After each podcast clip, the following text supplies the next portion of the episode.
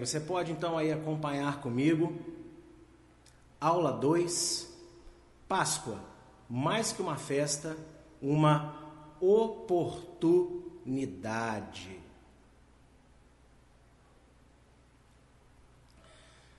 Nós estamos no dia de hoje há praticamente uma semana do Pêssar, uma semana da Páscoa, e eu senti no meu coração, já há algumas semanas atrás, de nessa escola de restauração estarmos falando sobre essa festividade.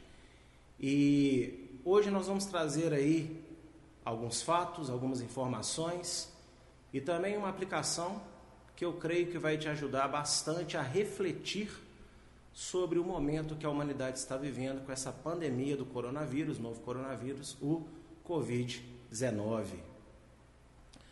Então, vamos aí então iniciar o nosso estudo no dia de hoje, né? Nos dias atuais, muitas pessoas ao redor do mundo celebram a data de Páscoa, mas sem entender sua origem, simbologias e significados, fora a, seri a seriedade e importância de sua mensagem. Meus amados, é, no mundo todo, quando você fala de Páscoa, é, é, difícil você encontrar alguma cultura né, civilizada que não sabe do que se trata Páscoa. Alguns até relacionam né, ao cristianismo não que a Páscoa seja uma festa da religião cristã, mas muitos também nem sabem do que se trata. E cada um acaba tendo seu próprio conceito a respeito do que é Páscoa. E antes de ler na Bíblia, né, o que, que a Bíblia apresenta, eu quero trazer aqui algumas informações que eu pesquisei para vocês e eu não pesquisei em qualquer, em qualquer fonte. Eu trago aqui informações de dois sites que concordam nas suas informações, que é o Brasil Escola, que é um portal da UOL, muito conhecido, e também no site da National Geographic Brasil. E em ambos os sites, eles falam que a festa de Páscoa, ela tem seus elementos, por exemplo, o coelho é o símbolo da fertilidade já desde o Egito Antigo, né? e ele é associado principalmente à cultura germânica, né? que no caso hoje, onde hoje é a atual Alemanha, a deusa Ostara, né? E o coelho era um símbolo de culto a essa deusa Ostara. E também porque na primavera, né, o coelho ele era o primeiro a sair da toca e a se reproduzir. Então foi escolhido aí este símbolo, né, para trazer às crianças a felicidade da manhã de Páscoa. E também na questão do ovo, nas culturas antigas, o ovo ele é relacionado com eternidade. Né? Existem alguns, algumas religiões arcaicas que falam que o universo ele foi é, criado, nascido tá, através da casca de um ovo. Então, o ovo sendo o símbolo da eternidade, da ressurreição, né, associado então a Cristo, foi unida aí ao coelhinho e hoje nós temos então né, esses símbolos do mundo, né? A Páscoa associada ao coelho e associada aí ao ovo. E eu também achei uma informação bem interessante na BBC News Brasil que fala que existem é, versões históricas onde quando as mulheres foram né, até o túmulo de Yeshua para ali limpar o seu corpo após a sua morte, encontraram no canto um coelhinho, né, assustado, escondido, e esse coelho então foi o primeiro ser vivo a ver o Senhor ressurreto. E aí, através disso, né, ele foi escolhido então como um símbolo, também porque ele era ágil, para anunciar a ressurreição do Senhor Yeshua. Enfim, esses aí são os conceitos que o mundo vai apresentar, né? E eu só quis aqui mostrar para vocês, longe de qualquer teoria de conspiração satanista e nada disso, informações gerais do que, a humanidade pensa sobre a Páscoa e de sites, fontes é, respeitadas na mídia mundial. Aí em Êxodo 12, verso 26 e 27, então nós vamos ter é, o relato oficial né, do que é a Páscoa. E acontecerá que, quando vossos filhos vos disserem que culto é este, então direis: Este é o sacrifício da Páscoa a Adonai, que passou as casas dos filhos de Israel no Egito, quando feriu aos egípcios e livrou nossas casas. Então o povo inclinou-se e adorou. A Páscoa original ela é essa, ela é a Páscoa de Êxodo capítulo 12. A palavra Páscoa originou-se do hebraico Pessah. Você pode ver em verde, em hebraico, né? Pessah, lê-se da direita para a esquerda. E a tradução literal é passagem. Pois Deus visitou com juízo de morte aos egípcios por seus pecados de idolatria e escravidão, passando, olha o trocadilho em hebraico, no português a gente perde, né? Passando, passagem, Pessar, Páscoa, direto pelas casas dos hebreus, marcadas com sangue. Então veja bem que a festa de Pessar de Páscoa, ela não tem nada a ver então né, com a alegria de um, de um chocolate, o símbolo ali do colinho da fertilidade, não é festa da primavera, nada disso. Ela é uma festa de misericórdia, porque Deus, é, ao visitar né, com seu juízo para matar todos os primogênitos na terra do Egito, toda a casa que estava com a sua porta marcada com sangue de um cordeiro, né, que só os hebreus fizeram, o, o anjo de Deus, o anjo da morte, passaria direto, peça, passaria e não aplicaria o juízo dentro daquela casa. Então, este é o conceito bíblico original do que é Páscoa. E você vê que não tem nenhum dos elementos aí que o mundo associa. Não tem ovo, não tem chocolate, não tem coelhinho, né? E nos países europeus, né, nos séculos passados, não era chocolate, então eram ovinhos coloridos, pintados, ovo mesmo, eles cozinhavam ovo e pintavam para as crianças tentarem achar no quintal e depois descascavam e comiam aquele ovo cozido, né? Em meio ao caos que toda a nação do Egito sofria durante as dez pragas, os hebreus celebravam a festa de Páscoa justamente no pior dia e momento enquanto morriam os primogênitos dos egípcios, dos egípcios. E olha só, eu trouxe uma informação aí, né, que o Rabino Shulam, presidente do Netívia, né, lá em Jerusalém, ele fala bastante que esse período das dez pragas deve ter durado aproximadamente dois anos, né, que todo esse episódio. Quando a gente lê, parece que foi tudo em dez dias, né? Mas segundo né, os estudos dos judeus, esse período aí durou então mais ou menos dois anos.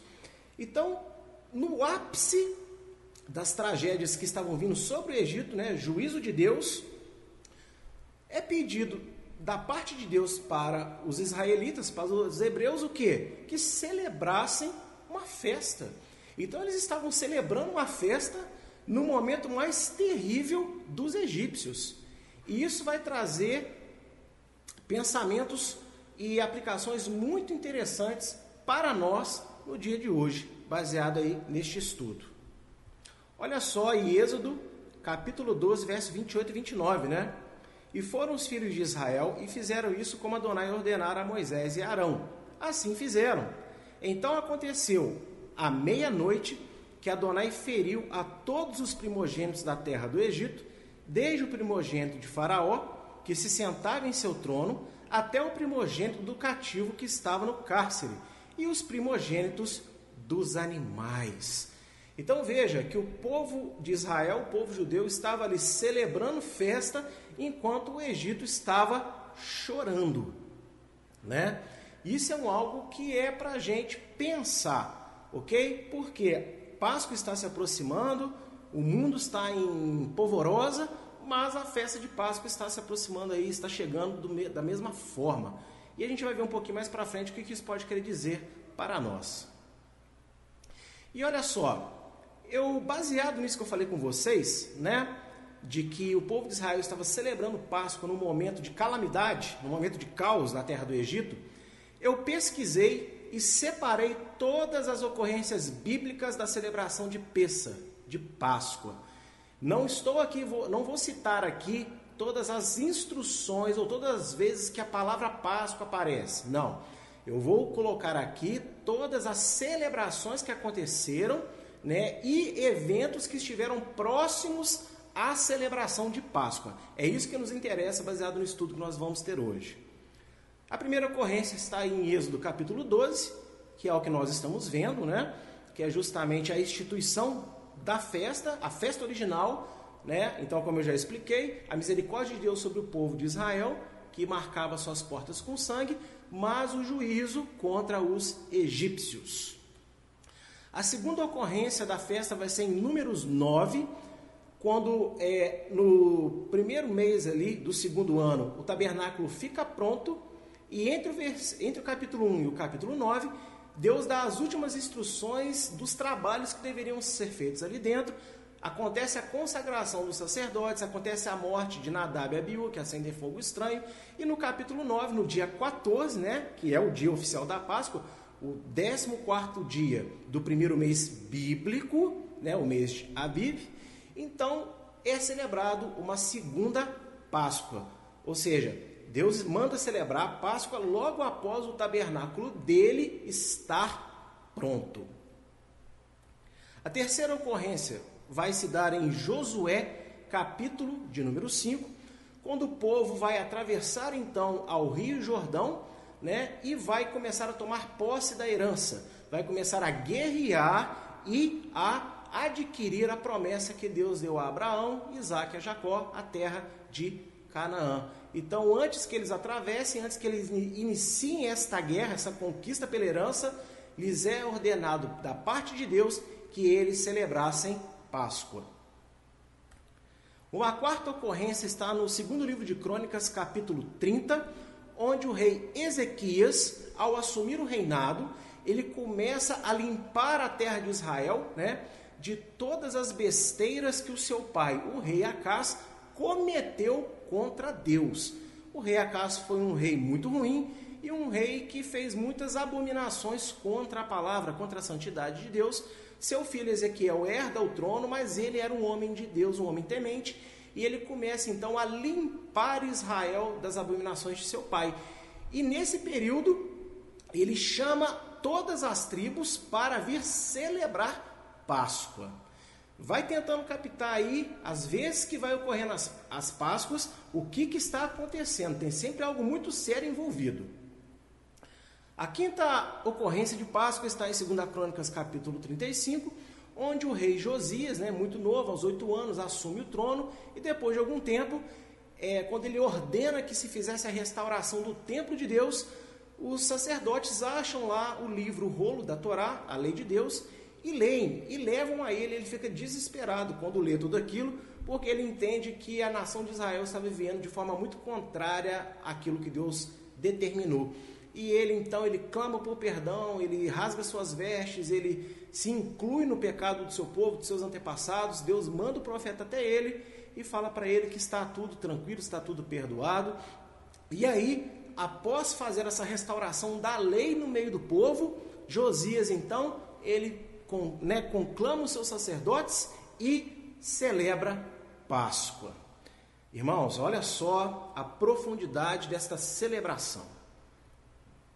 A sexta ocorrência nós vamos ter em Esdras, capítulo 6, quando após os 70 anos de cativeiro do povo de Israel, né, na Babilônia, eles começam a voltar à sua terra, eles reconstroem Jerusalém, os muros da cidade, reconstrói o templo e quando está tudo pronto, quando eles santificam de novo a cidade, santificam a nação, santificam o sacerdócio e os objetos sagrados, eles então né, fecham com chave de ouro, fazendo o quê? Celebrando Páscoa.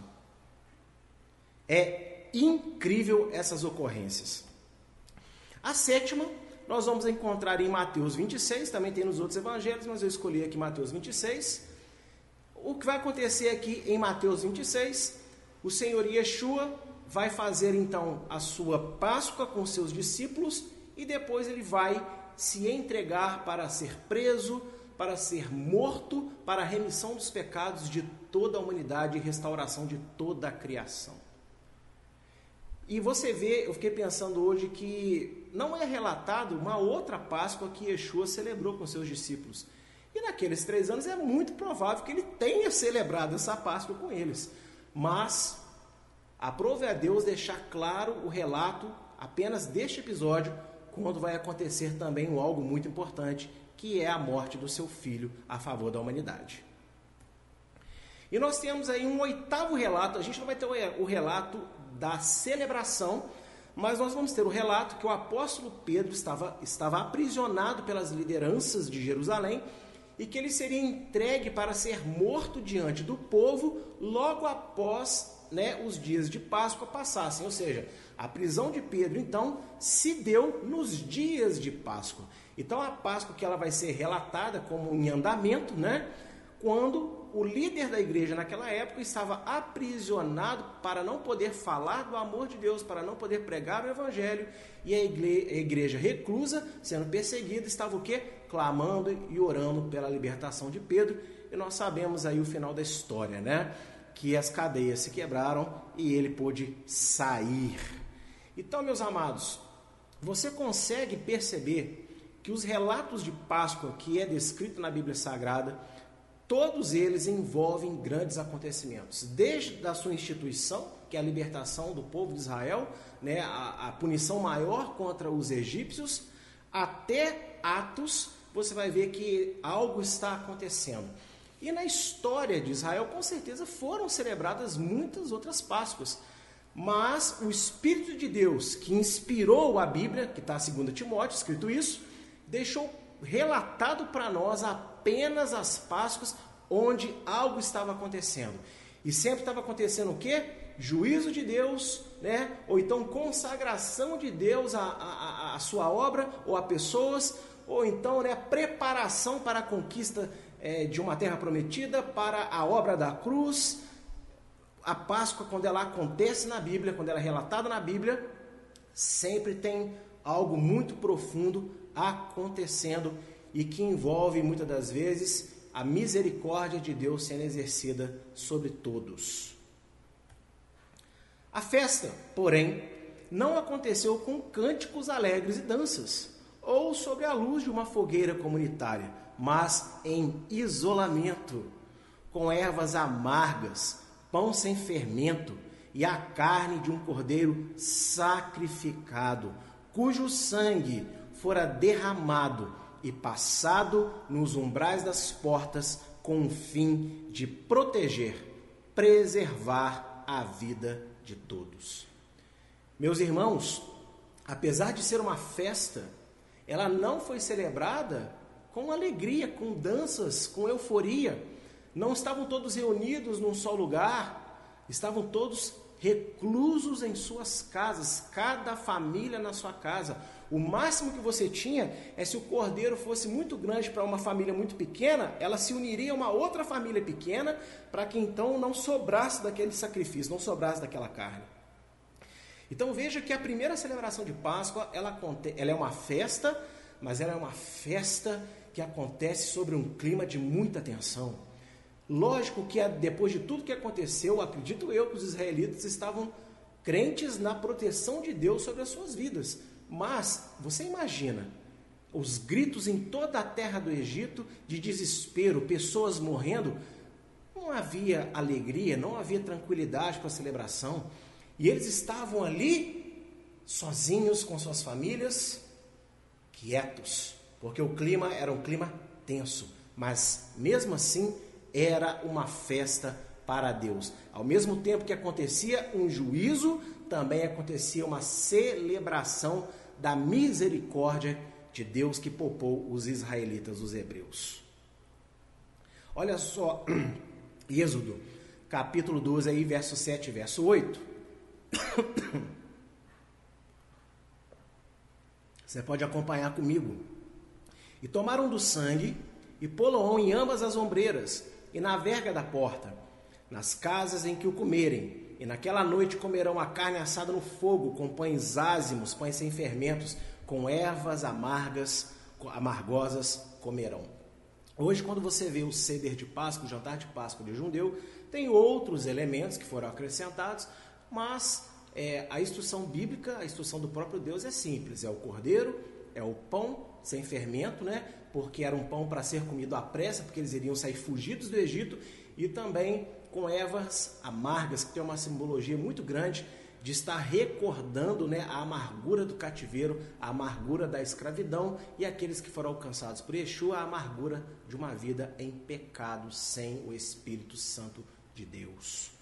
Então veja que a celebração, como eu disse, foi uma celebração, foi uma festa, mas foi uma celebração com um clima bem diferente, né? um clima não muito festivo. E olha só também no verso 11. Assim, pois, comereis os vossos lombos cingidos, ou seja, vocês estavam preparados para partir a qualquer momento, os vossos sapatos nos pés e o vosso cajado na mão, e o comereis apressadamente. Esta é a Páscoa de Adonai. Gente, aqui não foi nem um jantar como, se hoje, né, como hoje se tem, que as pessoas sentam, se divertem, celebram juntas. Não, eles comeram aquilo com pressa, comeram aquilo, como eu disse, num clima de muita tensão. Mas veja que apesar desse desconforto todo, era uma festa.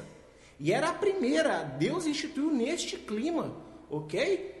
E vai guardando essas informações aí, porque eu quero falar disso tudo com você aqui para frente.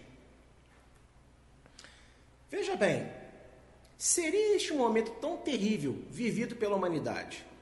Então analisa comigo. Nós vimos então o que é Páscoa, a, né, a Páscoa bíblica, a instrução dela. Nós vimos o que, que o mundo pensa sobre a Páscoa, o que, que eles têm como elementos a respeito da Páscoa.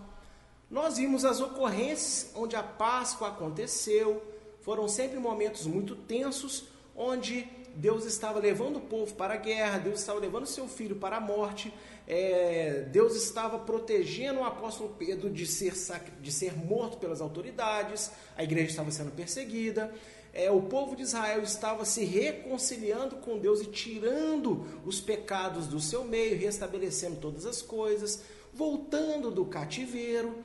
Então, quando a Páscoa acontece, as demais Páscoas que acontecem nos relatos bíblicos, tem o mesmo clima de tensão, ou vem, né, do mesmo clima apreensivo que foi Êxodo capítulo 12. E nesse momento que nós estamos vivendo, a Páscoa, né, a Páscoa não, perdão, esse momento aí do, do novo coronavírus, do Covid-19, essa pandemia mundial, né, eu quero levar vocês a algumas reflexões. Bem, seria esse momento então a simples obra do acaso? Mera casualidade evolutiva? O que, que vocês acham aí, meus irmãos? Será que tudo isso que está acontecendo, ah, é, acontece, né? Coisas ruins acontecem. Aconteceu, igual o Big Bang, explodiu do nada, então surgiu um vírus do nada também.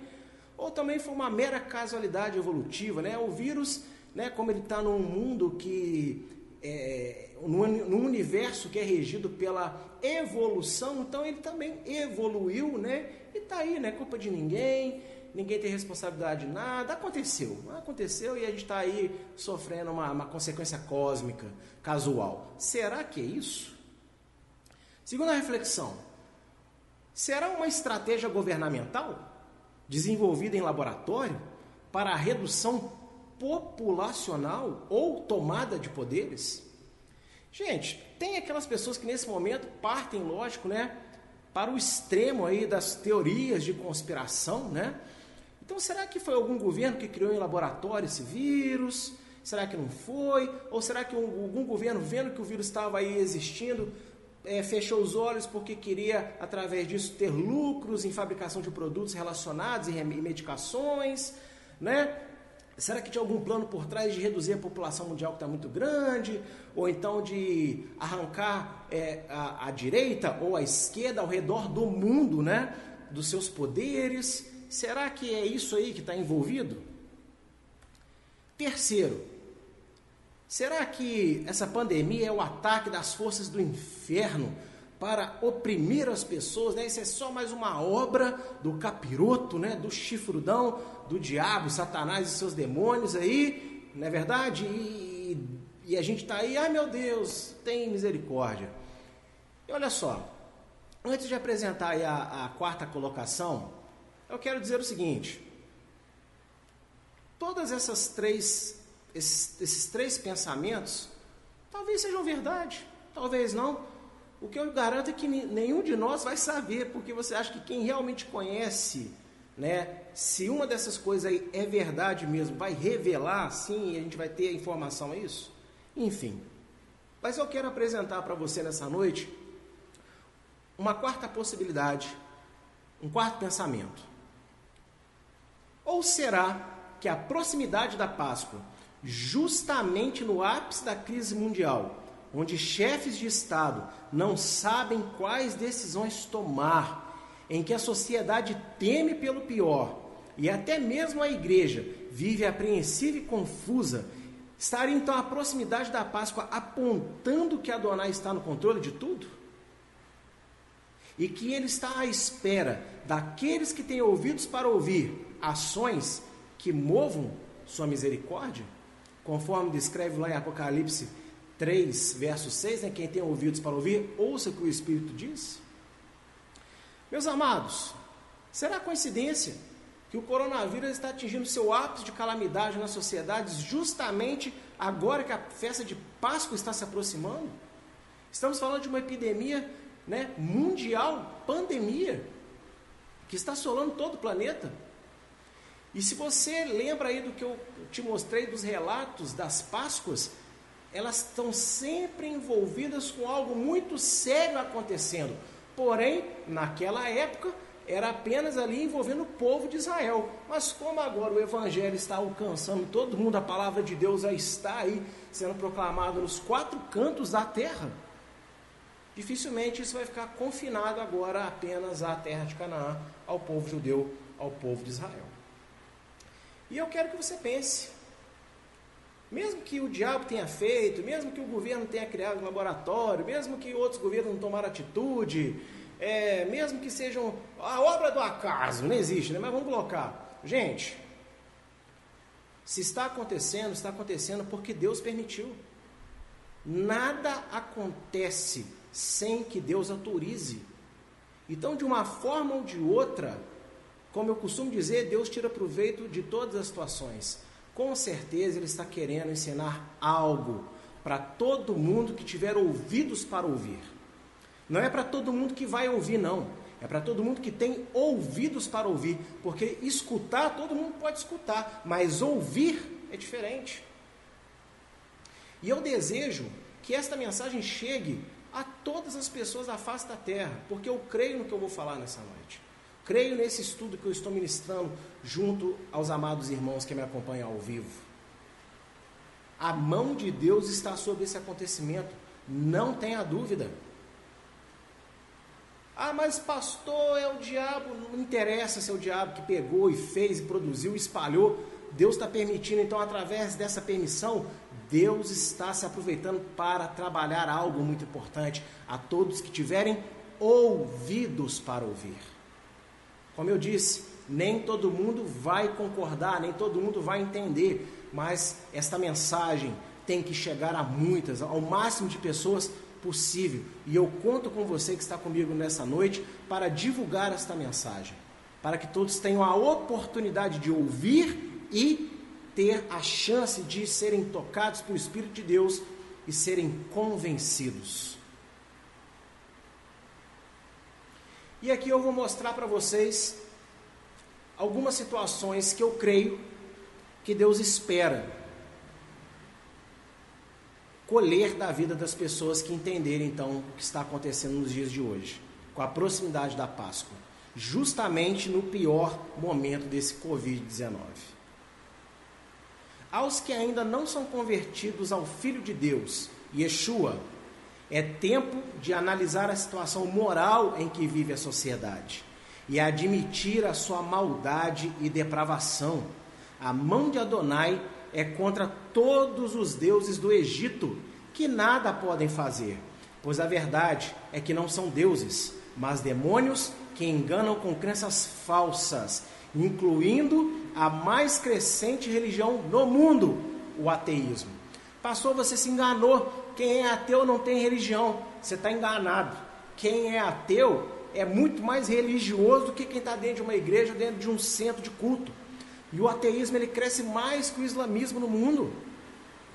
O ateísmo ele é o mal da sociedade moderna. Pessoas falam de Deus, mas não acreditam em Deus de verdade.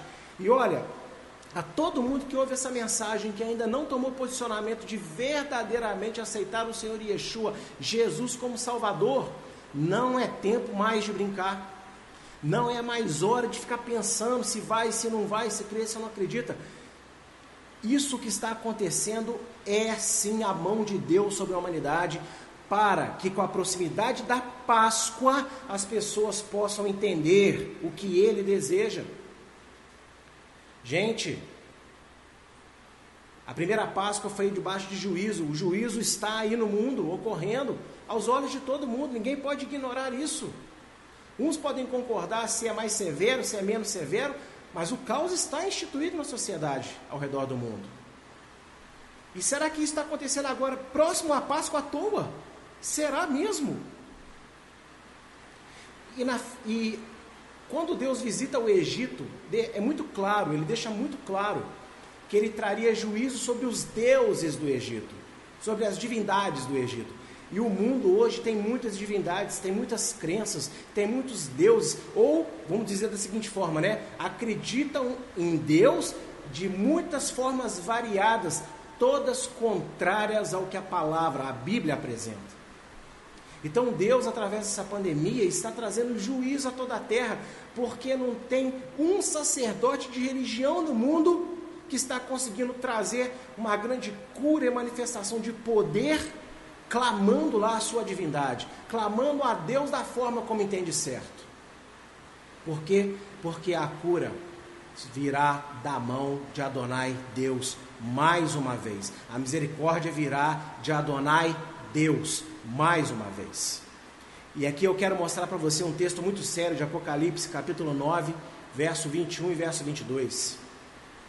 E os outros homens que não foram mortos por essas pragas, não se arrependeram das obras de suas mãos, para não adorarem os demônios e os ídolos de ouro e de prata e de bronze e de pedra e de madeira, que nem podem ver, nem ouvir, nem andar e não se arrependeram dos seus homicídios, nem das suas feitiçarias, nem da sua fornicação, nem dos seus furtos.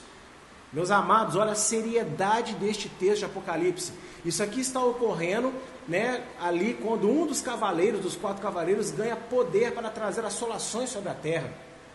E eu não estou dizendo que estamos vivendo aqui a praga de um dos cavaleiros do Apocalipse. Porém, uma coisa eu acho que é muito clara.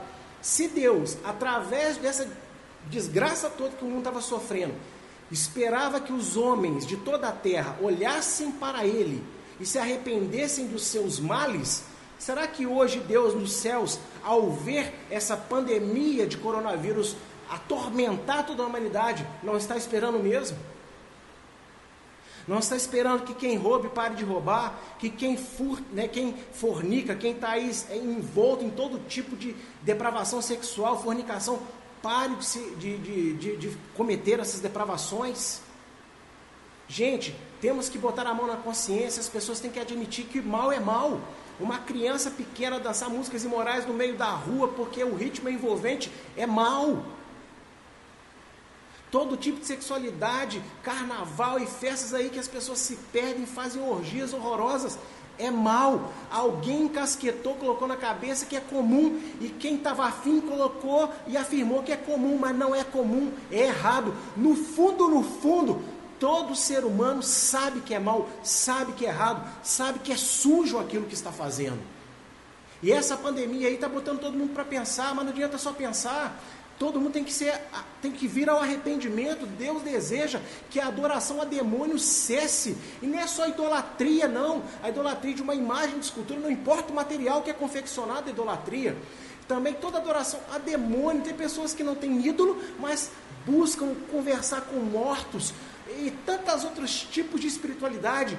E toda espiritualidade, presta atenção, Toda espiritualidade que não leva a Adonai Deus, o Deus de Israel, é contato com demônio. Goste quem gostar, se ofenda quem se ofender. Essa é a verdade bíblica. Então eu estou falando dela com autoridade, com fé e com convicção. Ah, pastor, você não pode falar assim que vai ofender. Não me interessa se você está saindo ofendido. Me interessa se você, através do que eu estou falando, você vai ser tocado pelo Espírito Santo e Oxalá, quem dera, você possa dar ouvido às palavras dele e se converter do seu mal. E aqui, deixa eu deixar uma coisa clara. Eu tenho visto alguns homens de Deus nas redes sociais conclamando jejuns né, de todas as religiões. Olha, vamos largar de lado as nossas diferenças e pedir perdão juntos a Deus. Gente, isso não funciona.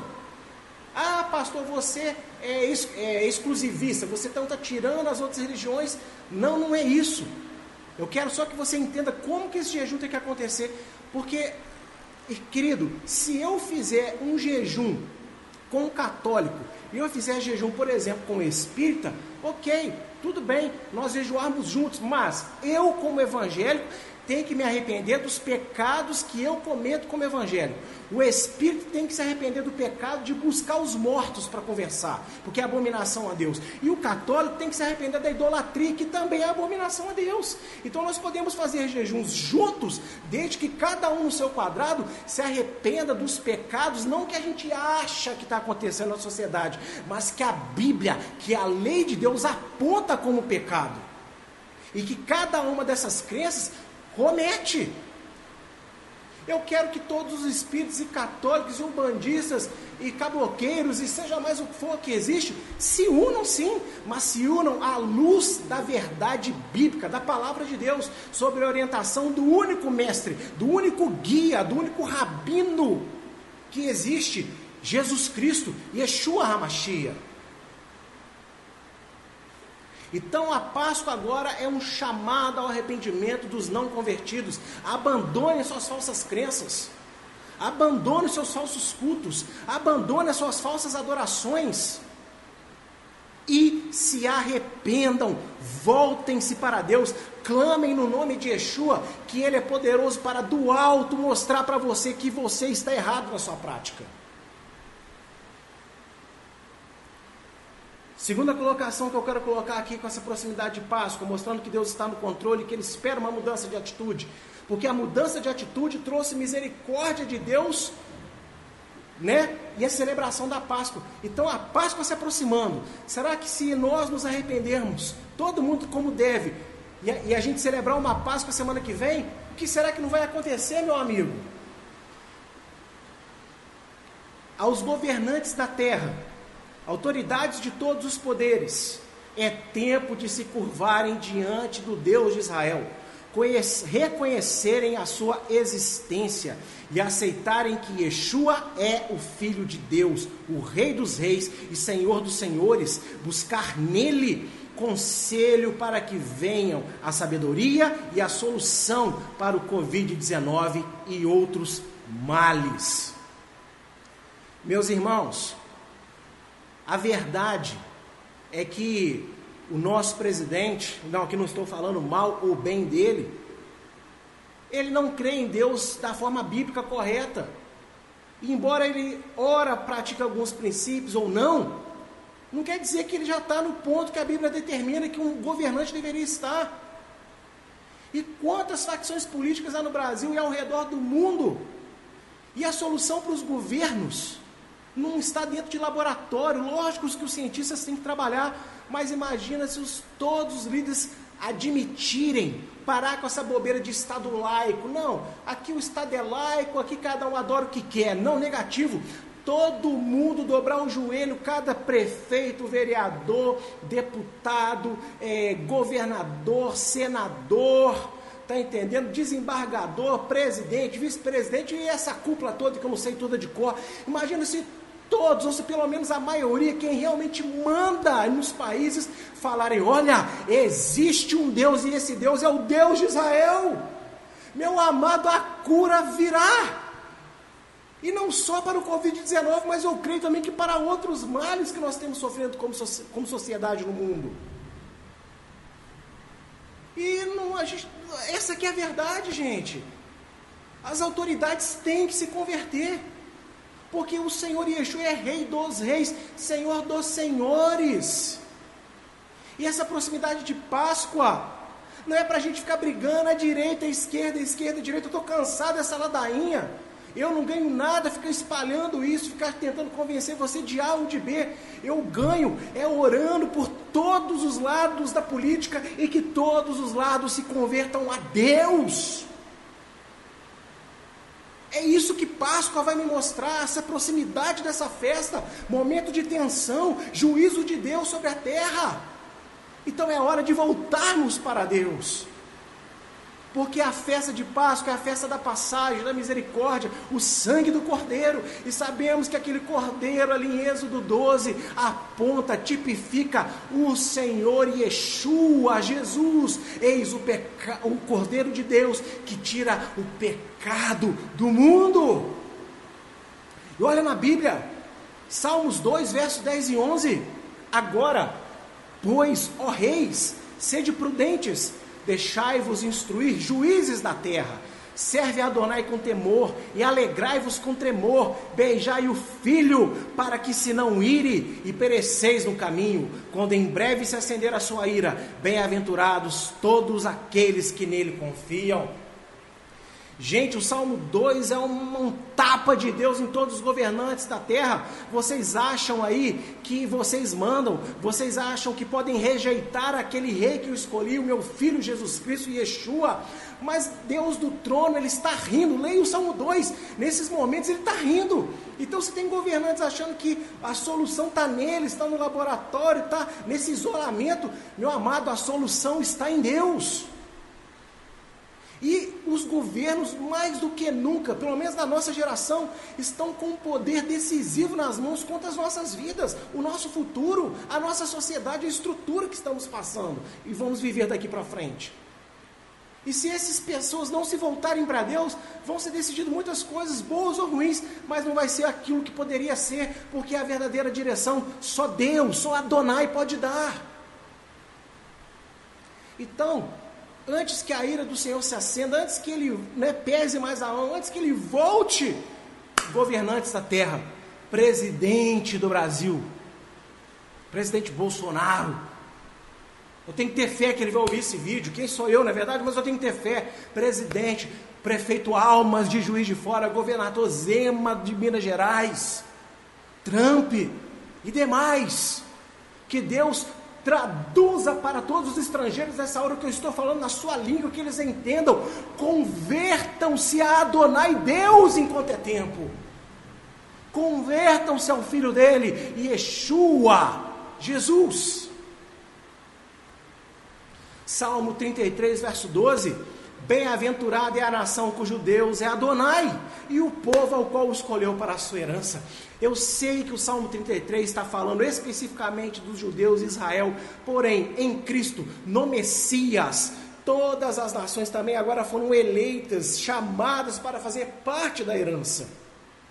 Então, o país, o líder que reconhecer o Deus de Israel como verdadeiro Deus e a Bíblia como única palavra inspirada por Deus, fonte de toda a verdade, meu amado, vai se destacar no meio desse caos. Eu não tenho nenhuma dúvida. Mas não adianta ter meia verdade. Ah, Deus é acima, Brasil acima, Deus, como é que é? Brasil acima de tudo, Deus acima de todos, ou vice-versa, algo desse tipo. Não, não adianta eu falar isso, mas tem ídolos lá representando Deus no Palácio da Alvorada. Não, tem que botar esses ídolos para fora, tem que ser meio que na época de Elias, é quebrar tudo mesmo. Ah, pastor, tem muita gente que vai, vai estar revoltado nessa hora, que fique revoltado comigo, porque eu sou só homem, eu sou pó, mas se clamar a Deus de coração, eu tenho certeza que o Espírito Santo vai confirmar, é isso mesmo que tem que acontecer. As nações precisam se voltar para Deus, mais do que nunca. Não assusta que eu estou olhando aqui para o lado, é porque está chovendo bastante aqui, então eu fico olhando para ver se não deu pico de energia e o roteador falhou, ok? Mas graças a Deus a live está indo muito bem, acredito eu. Quero colocar agora uma terceira possibilidade aí, ó. Com a proximidade da Páscoa, aos judeus que não aceitam ser Yeshua, o Messias anunciado por Adonai. E antes de continuar essa leitura, eu quero explicar para os cristãos que estão me ouvindo o que significa os judeus não aceitarem Jesus. Porque as pessoas falam assim: ah, os judeus não acreditam em Cristo. Negativo, eles acreditam em Cristo. Se você entender que Cristo é a mesma palavra hebraica para Machia, Messias, ou seja, os judeus acreditam que existe um Messias. Eles só não acreditam que Jesus, Yeshua, preencha a vaga, preenche o cargo. Então é mais correto você dizer que os judeus não aceitaram Yeshua como Cristo. E não falar que eles não acreditam em Cristo. Isso é muito errado, eles acreditam em Cristo. Mas não acreditam que né, Yeshua, Jesus, é quem preenche a vaga, a cadeira de Cristo. Porque Cristo não é sobrenome de Jesus. Cristo é a função que ele exerce entre Deus e a humanidade, entre a criação. Então, retomando o texto, aos judeus que não aceitam ser Yeshua, o Messias anunciado para Adonai Deus, é tempo de relembrar com maior atenção ao relato de, do Êxodo e ver que aquele sangue que os protegeu, hoje lhes falta, pois não há mais tempo para o sacrifício. E embora os escritos judaicos, atestem que as orações, a caridade e o estudo da Torá compensam o sangue da expiação, a verdade é que eles foram enganados e precisam de salvação. Aqui eu gostaria que esse vídeo alcançasse todo judeu na face da terra e que ouvisse. Principalmente aqueles que se, acham, se acham luz para a humanidade, que, que ensinam a Torá, que dão seus comentários, que são muito bons, inclusive, eu também assisto muitos. Mas, gente, Rashi e tantos outros comentaristas do, do Talmud que falaram que as orações, que o estudo da Torá, que a caridade substitui o sangue, porque não existe mais a Beit HaMikdash, isso é mentira. Só o que expia pecado é sangue. E vocês estão todos perdidos porque vocês não têm mais tempo para derramar sangue. Mas o Messias, que vocês estão entendendo que a hora dele está se aproximando por tudo que está acontecendo no mundo, ei, ele não vai vir não. Ele já veio. Eu sei que você foi ensinado a odiar o Senhor Yeshua por causa da história do cristianismo no decorrer dos séculos, as perseguições. E eu, em nome da igreja cristã no mundo de todas as eras, eu aqui, se tem um judeu me assistindo, eu falo para você: perdoe a história do cristianismo, porque as pessoas se deixaram enganar por Rassatã, se deixaram enganar pelas suas próprias soberbas de conhecimento e perseguiram o povo que não era para perseguir anularam aquilo que não era para anular a Torá, e aí massacraram vocês durante toda a história. O pior agora com o Holocausto em 1948, quando teve fim com a Segunda Guerra. Eu falo em nome do cristianismo no mundo, judeus que me ouçam, perdoe os homens, os homens são falhos, mas analisa na própria Torá Noé, homem santo, homem escolhido, ele pecou contra Deus. Moisés também pecou contra Deus, sendo quem ele era, homens falham. Os cristãos, no decorrer da história, falharam, mas existem muitos que entendem o papel de Israel, que entendem o papel da Torá, e aqui hoje está um desses homens falando para vocês: venham para Yeshua, porque o Salvador nosso, na verdade, é de vocês. Nós estamos adorando e nos relacionando com o Messias prometido a vocês. Estamos glorificando ao Deus que é o Deus de Israel, é o Deus de vocês. E o Senhor Deus, Adonai Hashem, Ele está com saudade dos seus filhos originais. É tempo de vocês voltarem, é tempo de vocês serem luz. Judeus, me ouçam, convertam-se, Adonai, convertam-se ao Senhor Yeshua. É um apelo que eu faço. Leiam os profetas, leia a Torá, não com os olhos dos sábios de Israel, embora esses homens tenham escrito coisas maravilhosas no Talmud, nos tratados, mas leiam com seus próprios olhos e falem: Hashem, Kadosh Baruhu, venha até mim e me ajude a enxergar o Messias aqui dentro. Pare de perseguir os judeus messiânicos em Israel. Eles não são ex-judeus, eles são os verdadeiros judeus que já entenderam. Mas Hashem, Deus, Adonai, está esperando os seus filhos, os seus primogênitos. E eu estou fazendo esse apelo. Judeus, se convertam, se convertam porque é tempo, é tempo do Messias voltar. Aleluia. Olha o que diz em Zacarias capítulo 12, verso 10, a parte B. Eis que eles, eles quem? Os judeus, olharão para mim, é Deus falando, Adonai falando, aquele a quem eles mesmos transpassaram, e plantearão e se lamentarão por ele como quem chora a perda de um filho único, e verterão lágrimas de enorme amargura por ele, como quem chora a morte do primogênito. Meus irmãos, hoje caiu uma ficha lendo esse texto de novo, me preparando para essa live. Quando eles olharem verdadeiramente para Deus, Deus vai derramar sobre todo o povo de Israel a súplica vai derramar sobre todo o povo de Israel o entendimento que eles rejeitaram o verdadeiro Messias e lamentarão por o Senhor Yeshua. Por quê? Porque transpassaram ele, pediram a morte dele, rejeitaram ele esse tempo todo, chamaram ele de Eixo, né? aquele cujo nome deve ser esquecido. E olha só que interessante no final do verso. Como quem chora a morte do primogênito. Gente, olha que relação poderosa com a Páscoa. Quando é que é que você tem um relato de alguém chorando pelo primogênito? A libertação de Israel do Egito, os egípcios choravam o primogênito. E aí, agora eles rejeitaram o primogênito de toda a criação, e o choro que eles vão ter vai ser o mesmo peso de amargura que os egípcios choraram na Páscoa. E eu criei, eu criei que a Páscoa é verdadeiramente uma porta poderosa de Deus para a conversão de judeus em toda a terra, para entenderem que Yeshua é o Mashiach que está prometido. Você que está me assistindo, se você estiver sendo tocado por essas palavras, coloque aí hashtag judeus salvos e ore mais do que nunca pela salvação do nosso povo, pela salvação de Israel. Aleluia. Prosseguindo, a proximidade dessa Páscoa também aos cristãos de todas as nações. É o tempo de se reconectar com a essência da palavra e romper com as doutrinas humanas Está na hora de reaprender e restituir as práticas bíblicas, tais como a celebração da verdadeira Páscoa.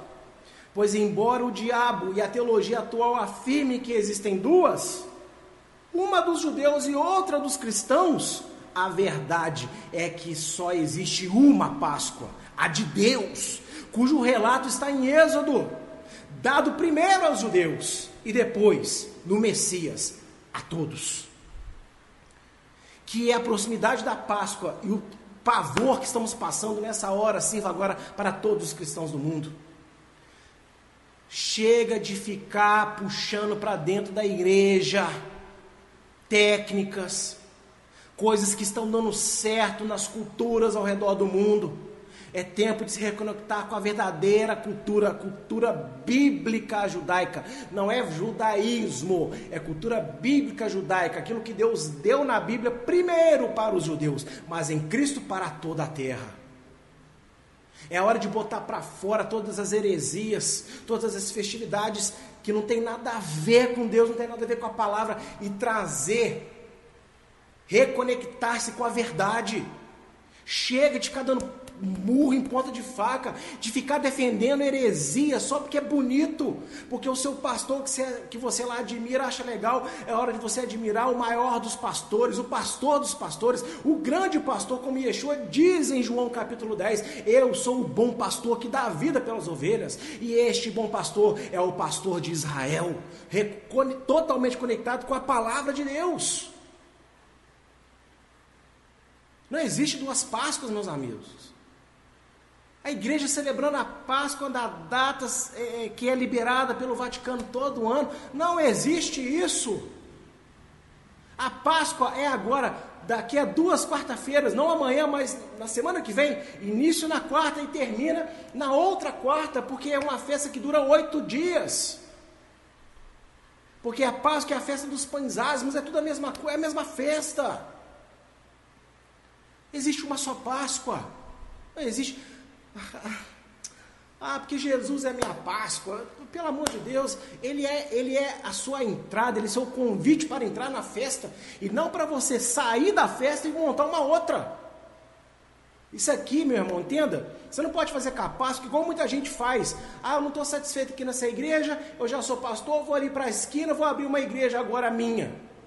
Com nome até parecido, não vai ser é, é, congregação de Deus, não vai ser congregação de Deus nas alturas.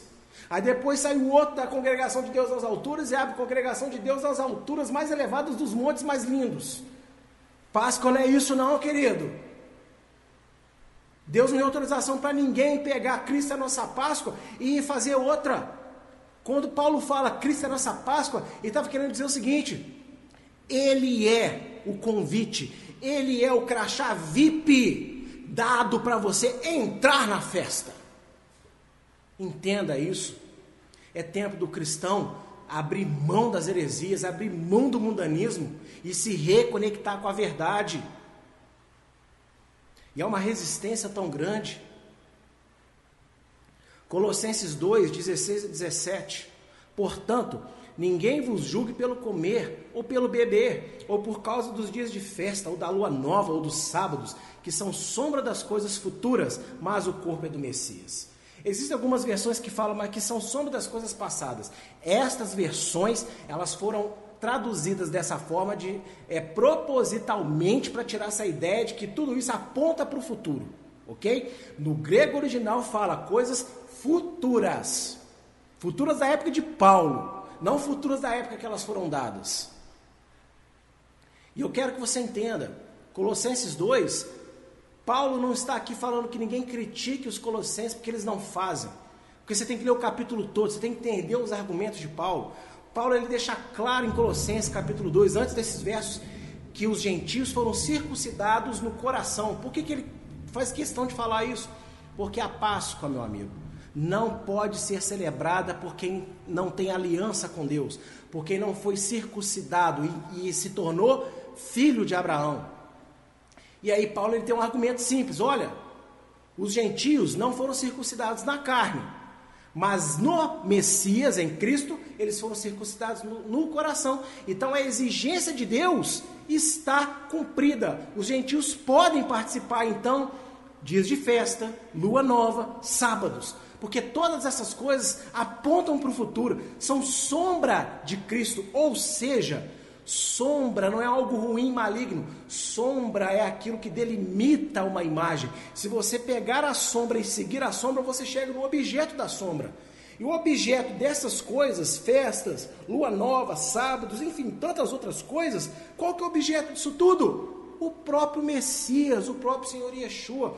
Quando você pratica a verdadeira Páscoa, Pentecoste, tabernáculos, quando você realmente guarda o Shabat, quando você estuda a Torá, quando você se reconecta com as suas raízes, com o povo de Israel, você está seguindo a sombra e mais perto, se aproximando daquele que gera essa sombra, o Messias, Yeshua, Jesus. E sobre essa questão Talvez alguns pensem assim, pastor, dá muito trabalho. Eu até achei interessante o que você está falando, mas eu vou ter que brigar com muita gente. Eu vou ter que abrir mão de muita coisa. É, tá bom do jeito que tá, né? Tá bom do jeito que tá? Tá bom do jeito que tá? Olha aí para fora de sua janela, vê o vazio nas ruas. Tá bom do jeito que tá? Não tá bom não é justamente por estar péssimo do jeito que está, é que Deus nos confinou perto de Páscoa, para que nós possamos entender. E eu quero usar aqui algumas frases de cristãos famosos na história contra essa questão de, ah, isso pode até ser verdade, mas vai dar muito trabalho, deixa para lá. Então vamos lá, acompanhe aí comigo. Spurgeon, considerado o príncipe dos pregadores, muito amado principalmente pela comunidade presbiteriana e batista. Já faz muito tempo que parei de contar cabeças. Geralmente, a verdade está com a minoria neste mundo. E aqui eu estou falando com autoridade, porque se eu não crer no que eu estou falando, é melhor desligar a câmera e ir embora dormir. Eu creio que nós fazemos parte dessa minoria, não só nós da Igreja Eliahu, mas o Ensinante Sião em Belo Horizonte, o Rabino Shula em Israel e tantas outras comunidades ao redor do mundo que Deus já envolveu com isso. Nós somos minoria, e eu estou falando, nós estamos com a verdade, não aqui falando com uma prepotência, mas humildemente falando que cremos no que estamos ensinando. É tempo de restaurar a igreja às suas origens, à sua verdadeira raiz. Olha só o que Lutero disse: a paz, se possível, mas a verdade a qualquer preço. Sim, eu não quero caçar briga com ninguém, eu não estou aqui para ficar brigando com presbiteriano, com metodista, com assembleiano, com. enfim, né? Muitas denominações ao redor do mundo. Eu não estou aqui para brigar com nenhum, porque são todos irmãos, todos seremos salvos pela fé. Mas, entre manter uma boa convivência e ser omisso com a verdade, negativo, a verdade a todo preço. Eu estou aqui nessa noite dando a minha cara, dando a minha integridade. Por quê? Porque eu creio nisso que eu estou falando. Isso é mover de Deus, a restauração, o amor às leis de Deus, aos mandamentos de Deus. Por aumentar a iniquidade, a ausência de lei, o amor vai se esfriar e é o que estamos passando. Essa pandemia, meus amados, não importa a origem dela, ela é uma ferramenta nas mãos de Deus para levar a igreja, os cristãos ao arrependimento também. Olha só o que disse Calvino: o cão late quando o seu dono é atacado. Eu seria um covarde se visse a verdade divina ser atacada e continuasse em silêncio, sem dizer nada. E eu não posso mais ver as pessoas todo ano, ai, coelhinho, ovinho. Ah, não estou falando mal aqui do, sabe? Abre a sua mente um pouquinho, por favor. Abre a sua mente um pouquinho. Pessoas, sabe, na semana de Páscoa vai viajar para praia, para curtir, para fazer um monte de coisa, em vez de caminhar, de se reunir, de ficar em arrependimento, de celebrar na presença de Deus, em vez de buscar qual é a verdadeira Páscoa, de entender o que, que significa os seus elementos, o pão sem fermento, que simboliza tirar o pecado das vidas. A Eva amarga está sempre trazendo testemunho do que era uma vida sem Deus e tantas outras coisas magníficas.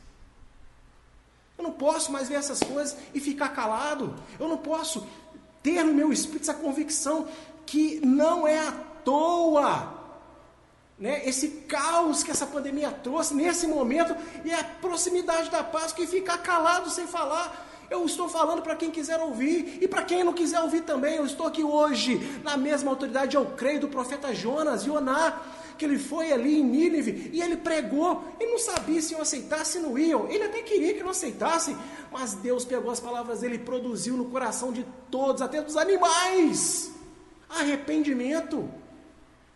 Então eu estou falando o meu papel e eu espero que todo mundo não, não me curta, não goste de mim. Não, não, aqui esse estudo não é para isso.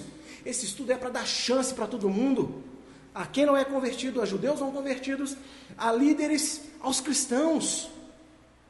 Então eu estou latindo nessa noite, estou latindo mesmo. A lei de Deus é boa, não salva, mas qualifica a vida daqueles que foram salvos.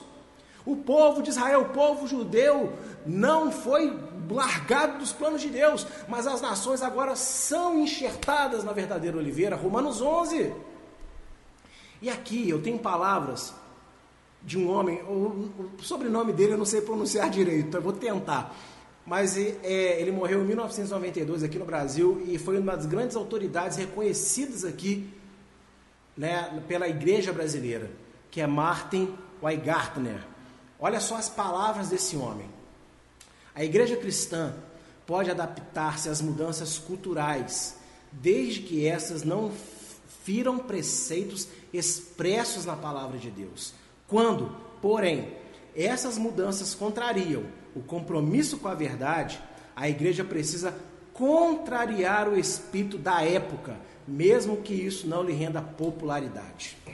E meu amigo, nós fazemos aqui as lives, os cultos, mas eu, eu te garanto, principalmente hoje, o, o meu apelo aqui não é por popularidade. Eu não quero aqui ser reconhecido por ninguém. Eu quero que você esqueça o meu rosto, esqueça o tom da minha voz. Não se lembre do meu nome, do nome da nossa igreja, mas eu quero que essas palavras sejam cravadas no seu coração. Porque nós precisamos confrontar o espírito da época. Um espírito, que espírito? Onde você está na igreja com a criança e a criança fica com o celular jogando joguinho para o pai poder cultuar. Onde as pessoas, os adultos estão no culto, mas estão mexendo nas redes sociais ao mesmo tempo. Onde as pessoas chegam atrasado, onde as pessoas saem cedo, onde as pessoas não vão porque não querem, onde as pessoas não leem a Bíblia, onde as pessoas não oram, onde as pessoas não jejuam, onde as pessoas mostram uma coisa, mas não são aquilo que elas mostram. Eu tenho que confrontar esses espíritos todos, tirar festas pagãs do nosso meio, essa Páscoa mundana, esse Natal mundano, Dia das Crianças mundana, ah, é Dia das Mulheres, ah, é Dia do Pai, Dia da Mãe. Não, amém. Nesses dias, nada conta de pegar, fazer uma oração, fazer uma homenagem. Agora, tudo isso ficou tão importante que o que Deus instituiu como a Páscoa, ninguém sabe, ninguém quer saber, ninguém festeja e tem raiva de quem faz. Então eu estou vindo aqui hoje na contramão do pensamento da época e falar: é tempo de restauração, sim. Você, líder que está me assistindo ou vai me assistir, você não precisa gostar de mim, mas leia a palavra orando, jejuando mesmo, antes de ficar ouvindo opiniões de pessoas que têm o mesmo pensamento que você. Vai ter um particular com Deus e deixa Deus te convencer. É tempo de voltar para Deus.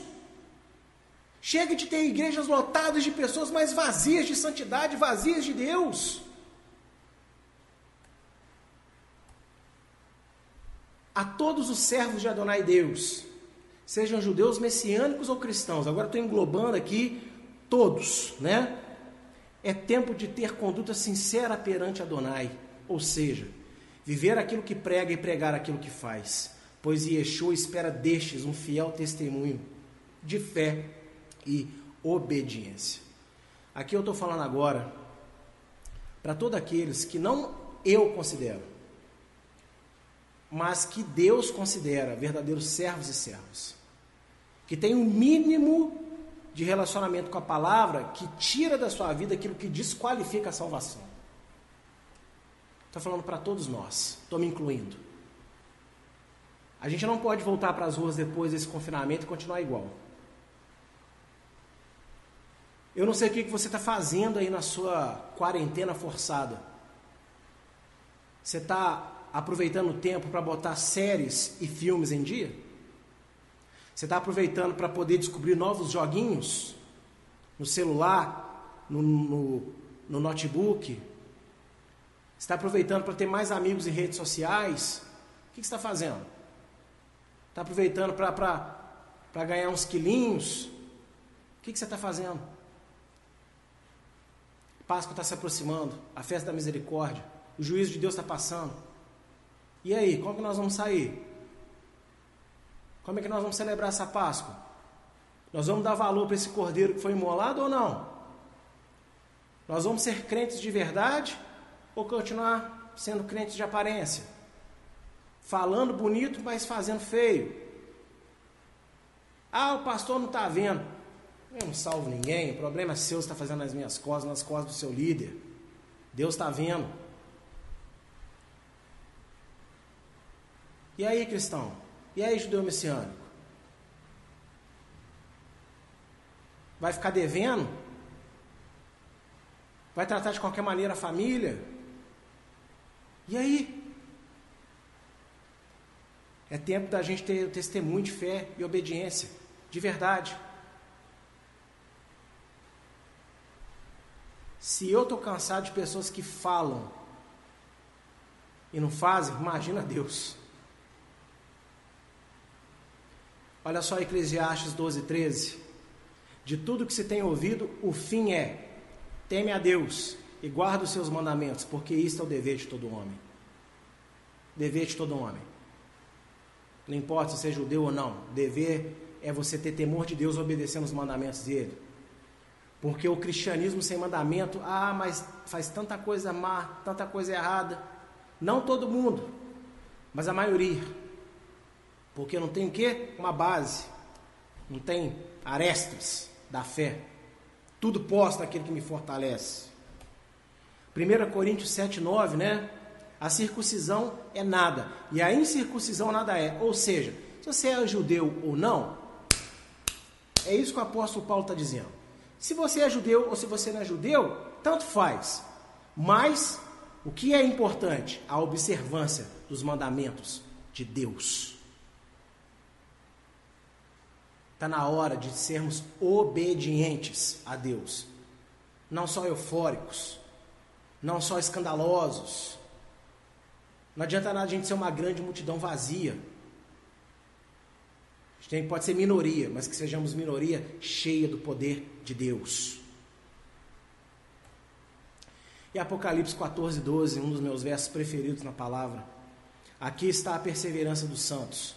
Aqui estão os que guardam os mandamentos de Deus e a fé em Yeshua. Entende, meu querido? Fé em Deus, ó, fé no Senhor Yeshua, mas obediência aos mandamentos. Não sei como, não sei como. O diabo conseguiu enganar os pais da, da, da, da, da igreja do primeiro século, que conseguiu enganar os posteriores, que vem enganando, enganando, enganando e vem até hoje. Que fé é uma coisa, lei de Deus é outra.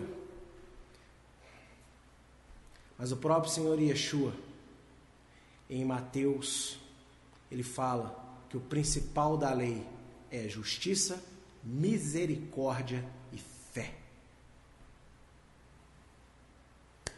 Aí você escolhe com a palavra de quem que você vai ficar.